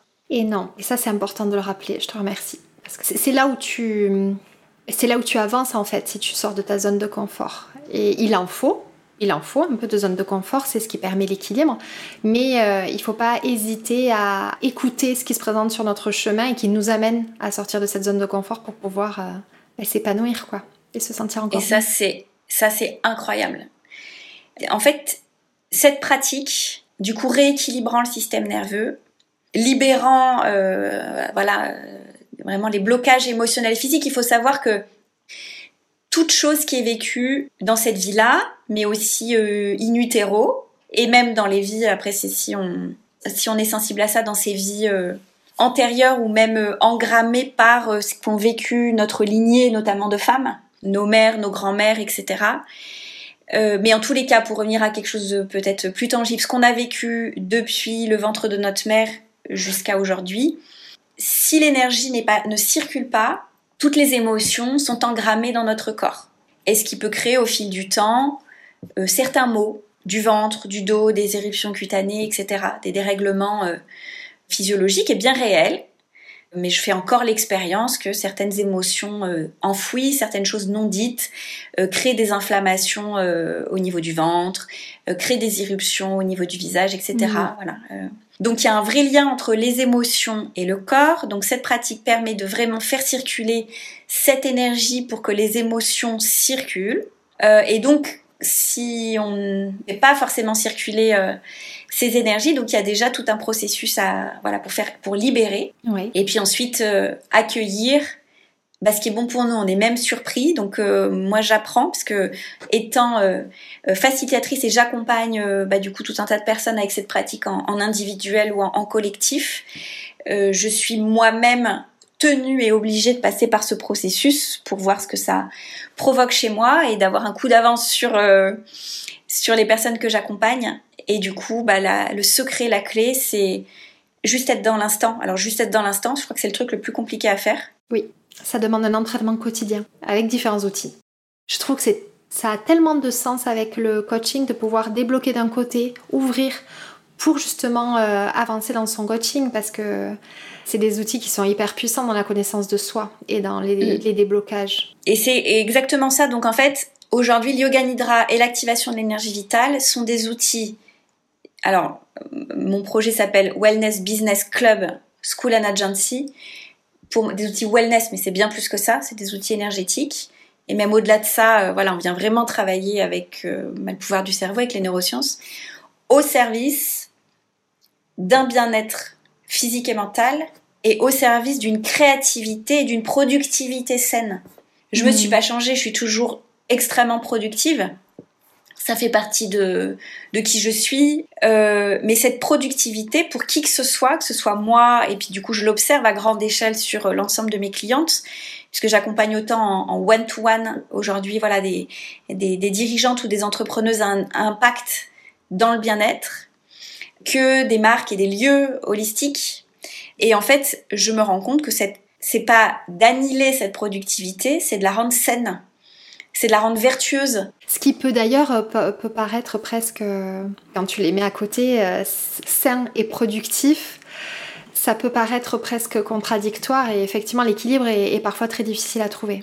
Et hum, en fait, quand je parle de productivité saine, c'est que notamment avec ces outils, quand ils sont utilisés avec une intention et dans un but pas de de- d'expérience, mais vraiment un outil d'accompagnement et de développement de soi, euh, c'est que les idées arrivent beaucoup plus vite pour ces projets, euh, pour avancer sur sa stratégie entrepreneuriale, sa stratégie événementielle. Euh, on est davantage en énergie. Moi, toutes mes clientes sont euh, des entrepreneuses euh, du bien-être, donc sont soit accompagnantes ou sont à la tête de, de lieux ou de marques. Donc, il y a besoin de temps humain, de temps de présence. Et chacune a besoin de se régénérer beaucoup plus rapidement. Donc, avec ces outils, on se régénère plus rapidement, oui. on est plus consciente de ses limites, euh, de ce qu'on doit manger. Euh, ça aussi, c'est très important, d'être connecté en fait à soi, à ses besoins de sommeil. Euh, moi, je suis quelqu'un qui dort beaucoup et c'est quand même assez mal vu euh, dans le monde dans lequel on vit. euh, voilà, le le fait de de dire ah je ne dors que 5 heures par nuit, c'est c'est très valorisé. Enfin, à mon sens, moi, j'ai toujours eu cette vision. Oui, et c'est vrai qu'elle persiste légèrement encore quand même, même si on dit que euh, grâce à la naturopathie et justement cette approche plus holistique, on sait très bien qu'il faudrait, euh, enfin il faut dormir 7 heures minimum, mais ça reste quand même quand tu es quelqu'un qui entreprend, euh, voilà, dormir euh, plus de, de 5-6 heures, c'est pas euh, effectivement très valorisé, ouais. Mm. Et du coup, moi, c'est tout ça que je prône. Et d'ailleurs, j'en ai fait. Euh, vraiment quelque chose au centre de bah, tous mes partages avec mes clientes. En fait, moi venant du milieu de la communication et de l'événementiel, Autant te dire que l'écosystème de chacun n'est pas vraiment respecté. S'il faut faire un, euh, se parler sur WhatsApp à 7 heures du matin ou à minuit, ça m'est beaucoup arrivé de, voilà, de partager avec mes clients parce qu'en fait, euh, à partir du moment où tu te lèves jusqu'au moment où tu te couches, t'es en interconnexion euh, permanente sans forcément respecter que c'est le bon moment ou pas, que c'est la pause déjeuner. Enfin, c'est fou d'en parler. C'est terrible. Ouais. Voilà. Et en fait, aujourd'hui, et je, mais je suis extrêmement reconnaissante d'avoir pu, euh, bah, quand même créer ça en interaction évidemment avec mes clientes, c'est en fait de respecter l'écosystème de chacune et mes clientes euh, le savent. Moi, je ne prends aucun rendez-vous avant 10h du matin, sauf cas exceptionnel. Hmm. Parce que déjà, je me lève tard par rapport à la norme euh, sociale. J'ai pas d'enfants, donc je n'ai pas de contraintes euh, d'école, de crèche, etc. et naturellement, depuis toujours, je me couche tard et je me réveille tard. Oui, parce que c'est ton rythme à toi. Voilà. Et euh, le soir, je suis extrêmement créative et productive. Par exemple, hier soir à 1h30 du matin, j'étais en train de pondre la prochaine stratégie pour euh, un de mes futurs clients euh, que je pitch vendredi prochain à Paris. et voilà, et la, et la strat, elle m'est venue à 1h30 du matin. Donc, tout ça pour dire que pour moi, ces outils, wellness, mais encore une fois, c'est dans, les, dans les grandes lignes, sont au profit d'un épanouissement business, entrepreneurial, sain et c'est compatible parce que ça vient justement mettre la créativité au bon endroit. Euh, on peut dire euh, canaliser la créativité, c'est-à-dire que moi je pratique le nidra tous les jours depuis 2019. Euh, Après déjeuner, j'adore ce moment et que mes meilleures idées, bon sauf tu vois hier soir parce que j'ai fait une activation en fin de journée, voilà, et que l'activation me fait ça aussi, c'est que ensuite les idées me descendent du ciel. En vrai, ça peut paraître un peu fou, mais c'est le cas parce que il y a une forme d'alignement et il y a une sorte de téléchargement d'infos. C'est pas laborieux. Et donc, l'expérimentant sur moi et je vois sur mes clientes, les idées, elles viennent, voilà, en un bloc. donc, il n'y a pas besoin de se poser derrière un ordinateur. Elles viennent te régénérer plus facilement et elles viennent prioriser ce que tu as à faire. Donc, au bénéfice de l'entrepreneuriat et du business. Et puis, ça vient t'aligner une forme de justesse euh, du cœur. Euh, ça peut paraître un peu euh, euh, cucu de dire ça, mais c'est vrai. Et c'est ça pour lequel je suis le plus reconnaissant. Et puis tu es la première à expérimenter ça finalement et tu en es tellement convaincue que c'est évident pour toi et c'est ce qui fait que tu le transmets euh, aussi bien. Moi je trouve que vraiment tes accompagnements ils sont euh, très singuliers et tu as su créer quelque chose euh, qui est à la fois le résultat de toute cette reconstruction que tu as eue, de toutes ces découvertes et, euh, et à la fois, euh, j'ai perdu le fil de ce que je voulais dire. C'est une catastrophe. Je suis désolée. Il n'y a aucun souci. Mais, euh, mais oui, non, ça, ça, fait sens parce que c'est toi qui as expérimenté, tu transmets. Et, et, ça donne de la singularité à ton projet. Tu as une manière d'accompagner qui, qui, est totalement unique et, et qui j'en suis la première convaincue, et ce qui présente le plus de résultats. C'est comme pour tout quand on dit, je vais comparer à la beauté, quand on se met des... il est terminé le temps où on te disait que pour avoir une belle peau, il faut se mettre des crèmes de qualité. Non, ça ne se résume pas à ça. Et en fait, tu fais la même chose dans le coaching. C'est que le coaching ne se résume pas qu'à cet accompagnement euh, qu'on connaît bien. Euh, voilà, tu vois, tu ajoutes tous ces outils-là qui vont venir euh, véritablement permettre à la personne qui est coaché de euh, mieux se connaître, de libérer certains blocages et d'avoir envie de prendre soin de soi, de se reconnecter à ses besoins. Et ça, c'est, je crois, la clé d'un peu tout. Voilà, se reconnecter à son corps et à, ses besoins. Ben, c'est exactement ça, tout part de là. Et c'est vrai que même au-delà du, du, coaching, du coup, j'ai vraiment reconnecté avec mon rôle de, consultante en, stratégie. Parce que euh, le coaching, c'est la base aujourd'hui de mon travail, c'est-à-dire garder un mindset fort et confiant mais encore une fois, mm. c'est un mindset. Donc, c'est hyper important parce que 90% euh, de la réussite d'un projet entrepreneurial part euh, d'un mindset euh, positif. Mais il y a quelque chose que je partageais sur Instagram là hier, c'est que si tu n'es pas en capacité de visualiser mais de ressentir là où tu veux aller, tu n'y arriveras jamais. Et sauf que les pensées, elles sont déterminées par ce que tu as vécu, elles sont déterminées par le passé. Et avec ces pratiques, c'est ça où est la découverte. C'est que du coup, ça catapulte tes schémas. Tu ne peux que construire ta vision sur ce que tu connais déjà. Parce que sinon, tu peux peut-être le visualiser, mais comment tu peux ressentir quelque chose que tu penses pas possible? Donc du coup, il va y avoir l'émotion et la sensation de je le vois, mais j'ai peur et puis mais pourquoi j'arriverai là. Et eh oui. Et avec ces pratiques, ça vient dégoupiller ça parce qu'elles viennent connecter à ben en fait euh, un champ de vision très clairement. Elles viennent euh, connecter avec du rêve lucide que ce soit le nidra ou l'activation de l'énergie vitale.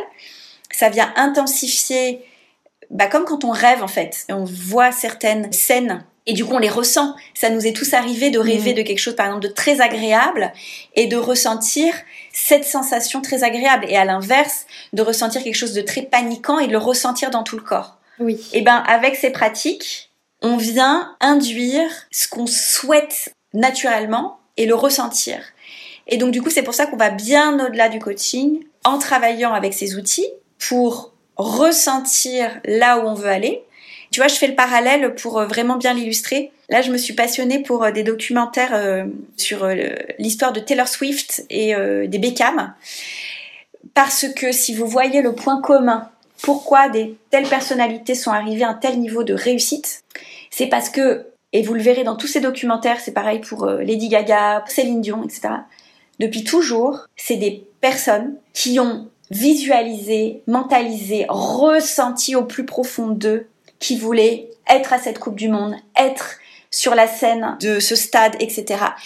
À chaque fois, le point commun, et là ça m'a vraiment sauté aux yeux, c'est à quel point, depuis leur plus jeune âge, ils ont rêvé, mangé et travaillé dans le sens de cette grande vision ressentie au plus profond de leur trip. Ouais. Et donc, dans l'entrepreneuriat, dans le business, et aujourd'hui vraiment ma spécialité, c'est les business dans le bien-être à impact parce que j'ai vraiment pris conscience et ça aussi tout me pousse dans sa direction, c'est mettre mes savoir-faire et mes accompagnements au service de personnes qui ont envie d'y aller parce que c'est pas tout de d'être confiant, de visualiser, j'ai envie d'y aller, mais il faut se donner les moyens d'y aller. Et oui. À un moment donné, il n'y a pas de secret, il faut passer à l'action. Non, ça c'est certain, c'est certain. Et tu l'as évoqué euh, rapidement, tu accueilles, toi, tes coachés euh, chez toi, à Paradidou. C'est vraiment euh, un format d'accompagnement qui est immersif. Pourquoi c'est important pour toi Toujours dans cette... Euh, parce que l'accompagnement 360 passe par aussi l'expérience qui va jusqu'à se sentir bien chez toi. Moi, c'est quelque chose que j'ai retenu, qui m'a beaucoup marqué, qui fait partie intégrante de cette expérience-là, c'est que tu es au petit soin des personnes que tu accueilles. Je me souviens que tu as, c'est quelque chose que je, je, raconte souvent, mais tu as pris soin d'observer ce que j'aime manger pour que ce soit là, et, euh, et c'est une forme de repère aussi pour moi qui, et d'attention qui m'a beaucoup touchée, qui m'a de suite mis dans une bulle de sécurité. Et ça, j'y été très sensible et j'imagine que c'est un retour aussi de, tes coachés. Euh. Ben, merci pour ton retour, euh, Claire. Euh, ça me voilà, ça me touche énormément. En fait, je le sais pas calculer. C'est que je pense ça voilà, ça fait partie de moi. J'avais envie. C'est vrai que c'est assez inédit. Je pense que personne d'autre le fait d'accueillir en one-to-one quelqu'un chez soi pour l'accompagner, euh, bah parce que ça demande aussi une implication euh, personnelle. C'est aussi possible et je me le suis autorisée parce qu'effectivement euh, je vis seule, j'ai pas d'enfant et que voilà la configuration du coup est, est facile et j'aime cette vie partagée. C'est une vie que j'ai beaucoup découvert au travers mes formations, mes retraites, etc. cette vie en, en communauté entre femmes aussi de pouvoir se connecter sur euh, un art de vivre euh, au moment des repas, du sommeil, etc. Mm. Et puis, honnêtement, ce qui m'a euh, donné la puce à l'oreille et donné l'impulsion de proposer ça à mes clientes qui deviennent plus que des clientes. Du coup, tu l'as bien compris parce qu'on partage voilà une forme d'intimité, de proximité. Bah, c'est très honnêtement quand j'ai débarqué dans le sud chez mon papa et et ma deuxième maman, euh, c'est comme ça qu'ils ont pris soin de moi. C'est dans un écosystème euh, euh, rassurant, à manger ce que j'avais envie de manger, me laisser dormir. Voilà, c'était un, cocon dans un endroit inspirant. Donc j'ai voulu que cette maison, c'est un mât du 18e à taille humaine, puisqu'il y a deux chambres. Il y a cette petite salle de yoga, il y a le jardin, l'olivier, je tenais à ce qu'il y ait cet olivier dans le jardin. Donc cet endroit qui soit inspirant et ressourçant et avec euh, voilà cet accompagnement euh, voilà je pense que ça fait partie de ma personnalité. Et quelque part c'est aussi comme ça que je recevais à ma boutique à l'époque. Alors certes je vendais des bijoux mais j'étais dans ma boutique du lundi au dimanche. Et euh, c'est ce que j'ai compris après quelque part les bijoux bah, aujourd'hui il y a plus de bijoux et, et, mes clientes continuent à me faire confiance parce que j'ai toujours aimé ça. Et d'ailleurs la boutique à l'époque je l'avais pensée comme ma maison. C'était une boutique qui n'était pas une boutique. Il y avait un canapé une table basse. Enfin c'était comme un appartement parce que bah en fait de toujours et puis tu vois même dans mes projets avant je te parlais de la maison Bata des jeunes créateurs il y a toujours eu cette euh, ce lien avec le lieu de vie. Et oui, tu construis comme toi tu aimerais recevoir, tout simplement. Et euh, tu pourrais, parce que c'est sûr que quand tu reçois des groupes, que tu fais un format retraite, tu es obligé de cadrer à un moment donné, euh, c'est pas possible autrement. Mais il y a ce luxe, entre parenthèses, de ce format one-to-one immersif qui est. Euh, hyper précieux et qui permet forcément, comme pour beaucoup de choses, d'aller plus loin en de temps. Euh, voilà, tu t'adaptes à la personne. Tu lui dis pas, bon, mais c'est 9h midi, on fait ça. Chacun respecte euh, le temps euh, de rythme de vie de l'autre et, c'est ça, une fois de plus, on revient dans ce respect de l'écoute de l'autre, de soi et du coup de se plonger dans cette bulle de sécurité. Oui, c'est exactement ça. Et du coup, je continue à faire ça aussi du coup à Paris, parce que je suis à mi-temps à Paradidou et à mi-temps à, l'appartement Ma Thérapie. Et du coup, notamment avec cette formation Yoga Nidra que je lance en petit format collectif. Avec aussi, je, tiens à garder, euh, que ce soit dans les événements que je crée à l'appartement, euh, toute seule ou avec Céline de Ma Thérapie et puis d'autres thérapeutes, ou au cœur de cette formation, c'est de garder ce format euh, de partage comme à la maison. Euh, voilà, on n'a pas ouvert un, lieu capignon sur rue comme une boutique ou un studio euh, de yoga, etc. C'est un appartement confidentiel au premier étage. Voilà, c'est comme c'est la maison et de pouvoir recevoir, voilà, autour de moments de vie, parce que on est aussi dans des métiers qui ne sont pas décorrélés en fait d'un d'un écosystème personnel. moi, tout est intermêlé parce que mon expansion en tant qu'entrepreneuse me permet mon expansion en tant que femme et personne. Et c'est comme ça que j'aime m'accompagner, que j'accompagne, du coup, j'accompagne des clientes qui résonnent avec ça. C'est-à-dire que nos projets sont au profit d'une expansion personnelle.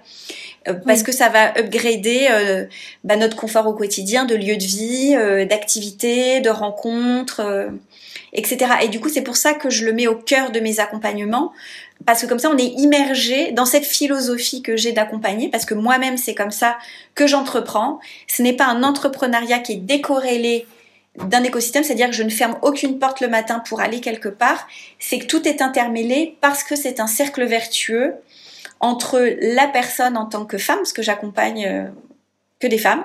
C'est pas un choix particulier, c'est juste que vous êtes toutes venues à moi, euh, voilà, euh, et pas et pas les hommes. Donc du coup, ça s'est fait euh, naturellement. Mais aussi, c'est pour expérimenter. là, tu vois, on se parle. Je suis en plein cœur de, ma cuisine, et c'est la cuisine dans laquelle je cuisine quand mes clientes viennent ou quand j'organise voilà des petits groupes ici à, à Paradiso. Et c'est la même chose à Paris. C'est la cuisine dans laquelle aussi je prends mon petit bah, déjeuner le matin, où je reçois mes amis ou les clientes. Et en fait, il y a rien qui est décorrélé. Et les deux sont possibles. On m'a souvent posé la question, je pense par peur et par projection, ah mais t'as pas peur de euh, que ce soit trop, de te faire envahir euh? et en fait, je trouve que c'est un mode de vie, en tous les cas, moi qui me correspond, et c'est vrai que les personnes qui viennent à moi, ça leur correspond aussi, que ce soit un mix harmonieux. Et puis c'est une façon que tu as trouvé aussi de trouver un équilibre entre le fait que tu es quand même, tu travailles euh, tout comme moi seul chez toi, et ça t'apporte aussi cet enrichissement et ces échanges euh, qui, peuvent manquer justement parfois. C'est énorme. Et ça, c'est un vrai point, tu vois, tu le soulèves. Ça, du coup, bah, c'est euh, un peu le fil rouge. Euh, bah, voilà, ce que ressentent l'intégralité de mes clients, c'est qu'on entreprend beaucoup toute seule et que du coup, il y a un énorme besoin, bah, d'où la création du Wellness Business Club, ce qui veut bien dire ce que ça veut dire. C'est un club où wellness et business se mêlent, donc j'organise régulièrement donc ça a été online toutes ces dernières années, mais euh, depuis euh, juillet, des événements en présentiel pour justement se connecter en tant qu'entrepreneur et dirigeant ou business girl and boy, parce que j'ai aussi des salariés qui font partie de ces événements, mais des personnes qui sont actives dans le business euh, et qui ont envie de prendre soin de leur énergie. Hmm. Et du coup, ça répond à ma prochaine question, donc c'est parfait. Voilà à quel point on sent que c'est important pour toi de travailler en synergie avec d'autres femmes, que ça te nourrit profondément. Euh, aujourd'hui, c'est quelque chose dont tu ne pourrais pas te passer. C'est un cercle vertueux. Euh. C'est très très important.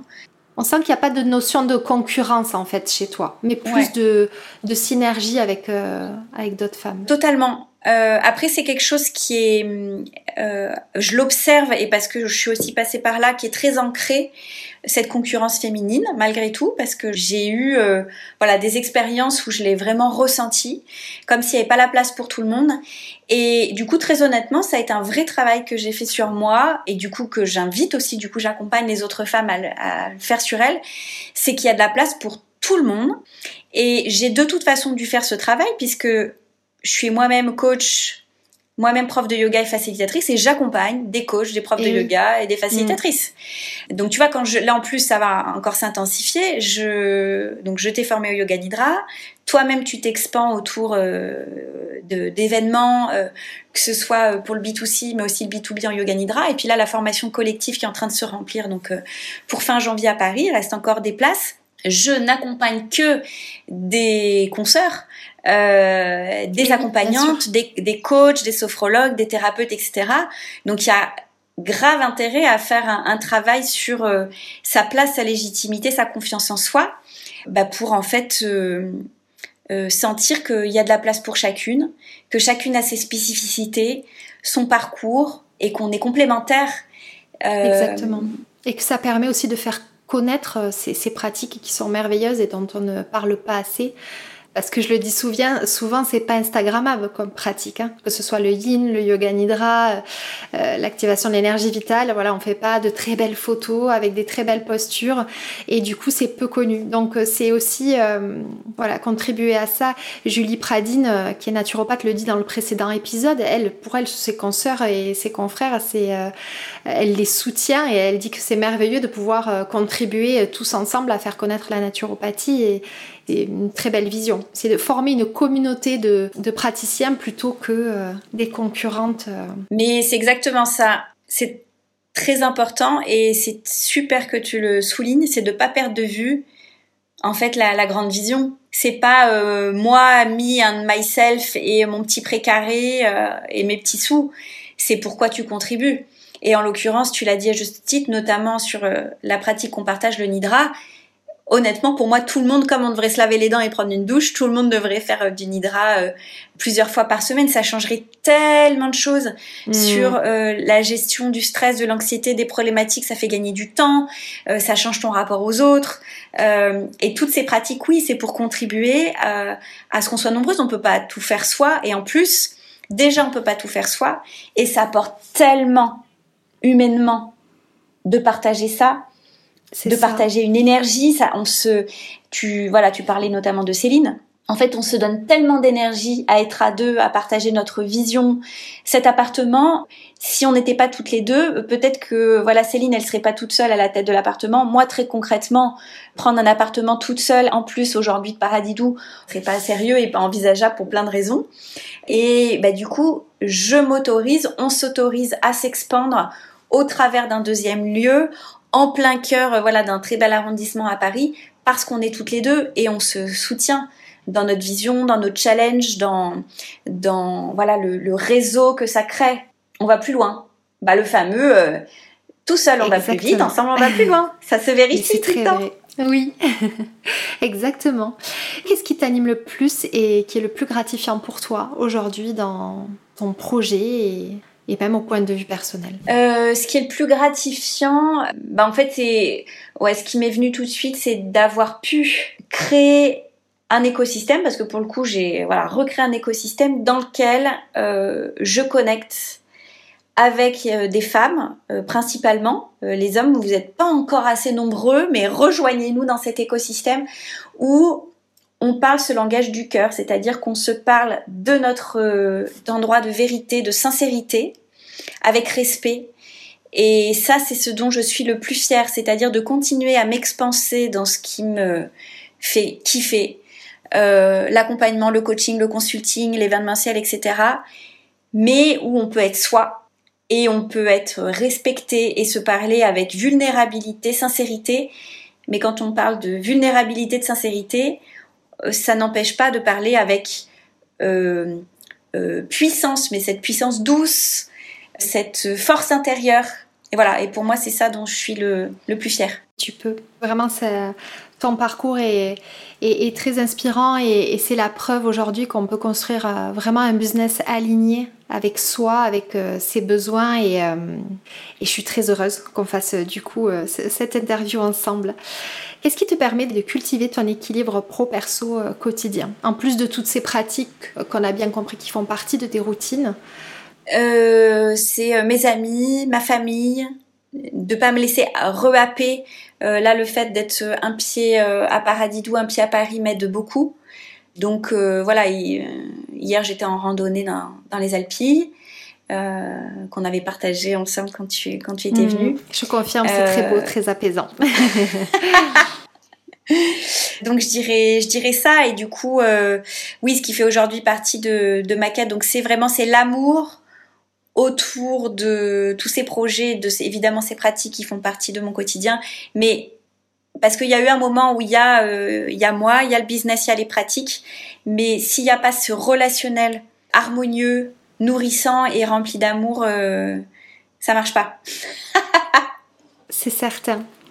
D'ailleurs, pour revenir, c'est fou parce que là, tu vois, dans une, une autre conversation où on est revenu sur les débuts de ton parcours, je trouve que c'est hyper symbolique, ce 50-50 Paradidou Paris. C'est incroyable, euh, là tu vois, quand tu m'as cité tout ton parcours et de me dire que le, ben, la vie t'amène à nouveau à Paris de cette manière-là, euh, ce côté, tu sais, yin-yang de partage du temps est, assez euh, révélateur de, là où tu en es aujourd'hui, je trouve vraiment, en tout cas, c'est comme ça que ça résonne pour moi, vu de l'extérieur, mais je trouve ça c'est la magie de la vie, ça. C'est complètement la magie de la vie. Parce que très honnêtement, moi, ça faisait six mois que je cherchais un lieu sur euh, Paris. Parce que j'ai senti euh, l'impulsion de Paris il y a déjà six mois, donc ça faisait six mois que je cherchais un lieu. Et puis ça venait pas pour plusieurs raisons. C'était pas voilà, c'était pas la bonne configuration, c'était pas le bon budget. ça impliquait très honnêtement de lâcher Paradidou pour mettre toutes mes billes à Paris, puis c'était pas envisageable. Et du coup, euh, voilà, euh, quand Céline m'a fait cette proposition de partager l'endroit, en fait, c'était juste. Euh, c'est déjà de fait, je peux pas y être tout le temps puisqu'on le partage harmonieusement réparti sur le mois. Là, ce mois de novembre, donc c'est mes 40 ans. C'est le mois à l'appartement où donc je fête mes 40 ans à l'appartement avec mes amis les plus proches. On a une série d'événements que j'ai baptisé Nouvelle Ère. Et tu vois, hier, je mettais un petit message à mes amis pour leur demander s'ils préféraient euh, de l'alcool ou pas d'alcool pour la soirée. L'anecdote va te faire sourire. Et du coup, bah, il y en a qui me répondent, bah, comme tu veux, parce qu'ils me connaissent aussi, je, je, je bois assez peu, mais j'aime bien un petit verre de vin blanc de temps en temps. L'alcool est à consommer avec modération. Euh, donc voilà, c'était un peu chacun me disait, euh, bah, avec ou sans, tout me va. Et moi, je leur ai répondu, je fais, bah, pour moi, ma nouvelle ère, c'est aimer être autant pieds nus dans mon jardin qu'en bottine à talons euh, dans le métro, que euh, boire un verre de kombucha qu'un verre de vin blanc nature quand j'ai envie, et euh, voilà, chanter des mantras que danser sur de la musique électronique. Ce qui pourrait être, apparaître comme des contraires, mais en fait épouser les polarités. Et ça, c'est indispensable, je pense, pour notre bien-être. Quand on me demande d'ailleurs de le définir, c'est comme ça que je le définis, c'est euh, de trouver l'équilibre dans ses propres besoins, en fait, de respecter ses besoins profonds. Et c'est pas parce qu'il y a un essor du bien-être énorme, on dit euh, voilà qu'il ne faut plus manger de sucre, qu'il faut plus boire d'alcool, euh, que si tu n'es pas dans cette radicalité, tu vas être épanoui et te sentir mieux dans la vie. Pas du tout. Voilà, et c'est trouver son propre équilibre. C'est pour ça qu'il n'y a pas de, mm. Voilà, de pratique, de définition du bien-être qui est euh, unique. Non, je suis complètement d'accord avec toi. Et toutes ces pratiques, pour moi, elles sont là, pas au service d'injonctions supplémentaires, pour justement te connecter suffisamment à toi pour savoir ce qui est bon pour toi. C'est ça. Oui, ce sont des outils. Ouais, c'est des outils. Personne sait à ta place. Ça, je l'ai vraiment appris parce que du coup, de par mon métier, moi, je, je fais appel à beaucoup. Enfin, soit je fais appel, mais je côtoie beaucoup de thérapeutes, beaucoup d'accompagnantes, de médiums, de et personne, même si c'est des personnes qui ont des outils fabuleux à disposition pour t'accompagner, personne ne sait à votre place. L'accompagnement est ce que c'est, que ce soit un coach, un thérapeute, un médium, une énergéticienne, ces personnes-là, nous, on est là pour vous accompagner, pour vous permettre de vous connecter à ce qui est bon pour vous, à votre intuition, et personne ne sait mieux que vous. à votre place. Mm. et ça, ça marche pour tout. Et même pour la grossesse, je confirme. Merci beaucoup Stéphanie. Si tu devais donner un conseil à une personne qui souhaite euh, entreprendre euh, un projet, qu'est-ce que tu lui dirais? Écouter son cœur. En fait, c'est pas entreprendre un projet pour la théorie d'entreprendre un projet, c'est d'où ça part. À partir du moment où ça vous met en joie, de cette fameuse, voilà, tu l'as souligné à plusieurs reprises pendant notre entretien, de cette ferveur intérieure. Et moi, je repars toujours de là avec euh, mes clientes. Moi aujourd'hui, parce que j'en ai beaucoup qui sont voilà déjà très installées et qui savent euh, voilà exactement où elles sont et de cet espace de joie. Mais en tous les cas, de toujours partir ou de repartir, parce que dans l'entrepreneuriat, c'est absolument pas linéaire. Tu sais de quoi je parle Oui, tout à fait. Et si toutefois on perdait de vue euh, le chemin ou le pourquoi du comment, le seul curseur, c'est cette joie, c'est cette énergie intérieure, ce cri du cœur. Donc mon conseil euh, premier, c'est est-ce que tu es connecté à cette euh, joie? Et si tu n'es pas connecté, ben en fait c'est de repartir, c'est qu'est-ce qui te met en joie? Et du coup sans attente et c'est comme ça que tu peux repartir sur n'importe quel projet et te dire ben il y a ça qui me met en joie mais ça n'a pas à voir avec la théorie mentale de ce que je voudrais entreprendre. Alors suis ce fil. Et ensuite, tu mettras mm. ton mental au service de ce fil. Exactement. Je ne peux qu'être d'accord. Merci beaucoup pour ce très très beau conseil. On va terminer avec le traditionnel petit quiz de cette émission. Je vais te poser des questions, tu réponds du tac au tac euh, comme tu le souhaites. Un lieu qui t'inspire Je dirais parce que c'est mon actualité, mais vraiment c'est euh, bah, l'appartement euh, ma thérapie dans lequel je suis en résidence. Les lieux que je choisis, s'ils ne m'inspirent pas, en fait, c'est eux qui m'inspirent à m'expandre, que ce soit pour mes projets, mais aussi à titre personnel. Le fait d'avoir dit oui, il y a quelques, quelques jours, a tout changé dans ma vie. Donc, c'est le lieu qui est mon actualité, comme Paradidou a été mon actualité phare. Euh, en fait, de me connecter à l'énergie d'un lieu change mon énergie, m'autorise. Tu me donnes trop envie d'y aller j'ai hâte. Mais tu vas venir, tu vas venir. Oui, exactement. D'ailleurs, je rebondis parce qu'on parle de lieux et de paradis doux et euh, j'insiste, mais euh, c'est une des plus belles expériences. Et tu vois, quand on dit que je vais faire une mini confidence, mais quand on dit que rien n'arrive par hasard, que euh, les, synchronicités sont incroyables, moi je suis venue faire cette formation euh, de yoga nidra avec toi après avoir fait euh, voilà ma deuxième fausse couche où j'étais très très remuée, extrêmement anxieuse. Et ça me faisait quand même sortir de ma zone de confort à ce moment-là, tu vois, de venir chez toi, de venir dans ton intimité, dans ce lieu que je ne connaissais pas encore.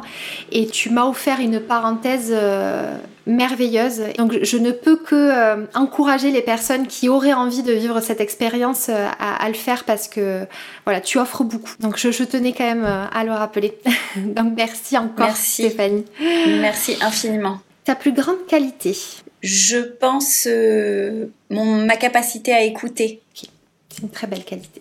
Une mauvaise habitude tu sais, c'est le truc, je vais répondre une mauvaise habitude, mais euh, quand même, tu sais, c'est comme quand tu réponds euh, tes défauts euh, en entretien.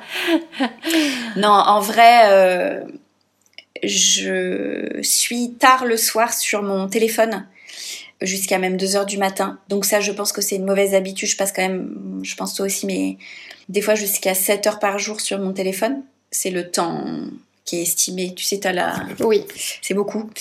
Euh, mais le soir tard, euh, bah, je le sais. En plus, euh, la lumière bleue, la lumière des écrans, etc. Ça, c'est une. Je sais que c'est une, petite addiction que j'ai et parce que bon, ça, c'est quelque chose que je veux changer parce qu'aussi je vis seule et que voilà, c'est ma mauvaise habitude que j'aimerais éradiquer en étant proactive pour voilà changer ce mode de vie et pas passer toutes mes soirées beaucoup de mes soirées euh, toute seule. J'aimerais bien accueillir euh, quelqu'un dans ma vie. Oui. je te le souhaite, mais c'est vrai que c'est la problématique de quand notre business dépend de malheureusement d'Instagram. Euh. Et on a mm. beau retourner la question, c'est quand même assez difficile parce que c'est très énergivore, parce que voilà, c'est un réseau qui, qui te donne l'impression que tu n'as pas vraiment le droit finalement de ne pas être là. Et ça, c'est quand même assez compliqué. Oui, et ça, mais en même temps, c'est tellement. Moi, j'ai quand même, euh, depuis 2012, l'intégralité de mes business passe par Instagram. Donc, mm. d'y passer autant de temps, c'est vrai que bah, le réseau est très diabolisé. Puis, on, connaît aussi l'impact des écrans et, et, de la technologie, mm. justement, sur l'équilibre du système nerveux. Euh, c'est pour ça, je pense que je me suis autant passionnée que ces outils dont on a parlé font autant partie de ma vie parce que ça a une vraie incidence. Voilà, te défocaliser de, de toi. Mais c'est à la fois un outil d'expansion. Moi, c'est mon carnet d'adresses interactif. C'est plus qu'une communauté. C'est c'est tous les gens de la vraie vie euh, avec qui je suis connectée du coup tous les jours et c'est un plaisir immense. Moi j'ai un rituel, c'est tous les jours. Moi je suis très sur les fins de journée mais tous les jours j'ai mon rituel autour de 18h. Je poste ma création de contenu autour de 18h parce que c'est un moment moi qui est très visible sur les réseaux. Et du coup j'ai le 18h 22h où je passe beaucoup de temps sur la plateforme mais parce que c'est comme si euh, à l'ancienne j'allais dans un lieu, peut-être un bar ou un endroit où je faisais salut et là, je commence à parler avec plein, plein, plein, plein, plein, plein de personnes. Et oui. Euh, Tout l'enjeu est là, en fait, c'est de trouver euh, quand même l'équilibre qui, qui, nous correspond. Et... Mais écoute, merci beaucoup pour euh, ta franchise. Est-ce qu'il y a un trait de caractère, une qualité qui te marque particulièrement chez les autres? Le, le, langage du cœur, comme tu as toi, par exemple. Mm. c'est que je sais qu'on se parle de bah, d'un espace de sincérité, et de transparence, de respect. Et ça, euh, c'est voilà sans sans faux semblant avec euh, voilà c'est juste en fait un, échange juste ça ça me ça ça, m'inspire beaucoup oui ça te touche euh. mm. merci beaucoup qu'est-ce que tu aimerais dire à la Stéphanie enfant? Écoute-toi franchement, continue de t'écouter. Euh, ma petite, a toujours eu une très très très très bonne intuition, mais mm. euh, il y a des, c'est pas forcément des personnes mal intentionnées euh, proches de nous, mais qui vont nous faire dévier de cette petite voix qui est qui est là. Et du coup, ouais, j'aurais envie de lui dire, continue de t'écouter. Ta petite voix, elle est, elle est juste. Ouais. Merci, c'est très beau. Ton rituel bien-être préféré? Ah franchement, c'est mon yoga nidra après déjeuner. Ouais, ça c'est le petit, euh, oh rituel auquel tu tiens. Hmm. J'adore, je me pose quand je suis ici sur mon canapé, je suis sous ma couverture lestée. Je sais que j'ai 20 ou 30 minutes pour moi. Euh, je vais être dans un super... Enfin tu vois, je suis dans une bulle. Personne ne peut me contacter pendant ce moment-là je suis bien et je sors de là euh, reposer, les mm. idées claires. Euh, j'ai bien parce que le aide aussi à bien digérer, donc j'ai bien digéré mon repas. Je bois mon petit thé vert au riz grillé, mes petits graines de cacao cru. Oh, j'adore. je comprends tout à fait. Est-ce que tu as une recommandation culturelle à partager, un livre, un podcast, un film qui t'a particulièrement marqué? Écoute, oui, euh, et j'ai envie de hum, parler de pas quelque chose qui est sous le feu des projecteurs, parce que je l'ai revu il y a pas longtemps et je l'ai et voilà et je l'ai reconseillé. C'est La Belle Verte de Colin Serrault qui est un film qui date d'il y a très longtemps puisqu'on y voit euh, Marion Cotillard qui a qui doit avoir même même pas 20 ans. Il y a Claire Kame et ce film est sublime et il parle justement de connexion à soi aux autres et être dépollué de et justement ça c'est vraiment ce lien bah c'est c'est marrant en fait que je te dis ça. Tu parlais de cette ce yin et ce yang tu vois entre Paradiso et Paris. Hmm. et ben en fait c'est vraiment ça se passe dans euh, je pense ça a été tourné euh, dans la Drôme ou dans l'Ardèche donc euh, dans les collines extrêmement verdoyantes. Mais du coup c'est être connecté à une communauté. C'est à la fois un film dystopique du futur mais à la fois très ancré dans le présent et je pense que ça parle des, euh, des enjeux euh, de connexion à soi, de connexion à l'autre, euh, les injonctions de la société et un peu des fois des, des dérives de se lever, travailler, être productif, mais pas voilà en ayant perdu de vue. Ah, génial. Il est sublime. Franchement, il te met dans un mood fabuleux. Et ce qui est dingue, donc Colline Serrault, qui est une réalisatrice qui aujourd'hui doit avoir un certain âge, était, bah, quand le film date de, je sais pas, il y a au moins 30 euh, ans. D'accord. Si ce n'est plus.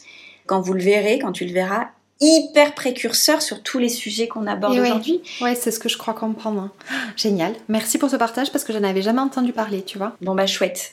Ta plus grande victoire De m'être créé, et c'est clairement pas fini, dans ma plus grande victoire d'avoir compris consciemment qu'on peut se créer à chaque instant la vie qu'on souhaite. Mm. C'est de la faute de personne. C'est qu'on est, on, est maître. Euh, alors on co-crée la vie, hein, parce qu'on n'est évidemment pas tout seul. Mais on, ma plus grande victoire, c'est de choisir de voir euh, de changer de perspective, d'arriver à changer de perspective, c'est pas toujours facile. Parce que tout existe, hein. y a des, en plus l'actualité en ce moment nous montre qu'il y a des trucs abominables qui peuvent survenir, parallèlement au fait qu'il y a des trucs extraordinaires qui peuvent survenir. Oui. Donc on a la capacité de changer notre attention, voilà, euh, de pouvoir mettre son attention sur les choses dont on peut avoir le contrôle, sans être évidemment euh, indifférent à ce qui se passe, hein, euh, je dis pas. Mais en tous les cas, voilà, ma plus grande fierté, c'est d'avoir compris et de pouvoir expérimenter qu'on peut créer, co-créer la vie dont on a envie. Pas à pas, hein, je dis pas. bien sûr, bien sûr, mais c'est très précieux. Est-ce que tu as un mantra qui t'accompagne au quotidien? Ouais. Jusqu'à euh, jusqu'à il y a peu, ça aurait pu être euh, trust the process, fais confiance au processus. Et donc je fais confiance au processus, mais parfois il est il est long. Et en fait là, ce que ce qui fait écho à ça, c'est que là, mon mantra, c'est vraiment euh, franchement, on a le droit à tout. Et, et en fait, quand je me connecte à ça, bah ouais, j'ai le droit à Paradidou et à Paris. J'ai le droit à euh, être au bord de la mer euh, un mardi et euh, à kiffer organiser un événement à Paris un, dimanche. On a le droit à tout. Mais c'est pas c'est pas évident hein, parce qu'on se dit oui non mais puis on a le droit à tout mais j'ai pas 4 millions sur mes comptes hein.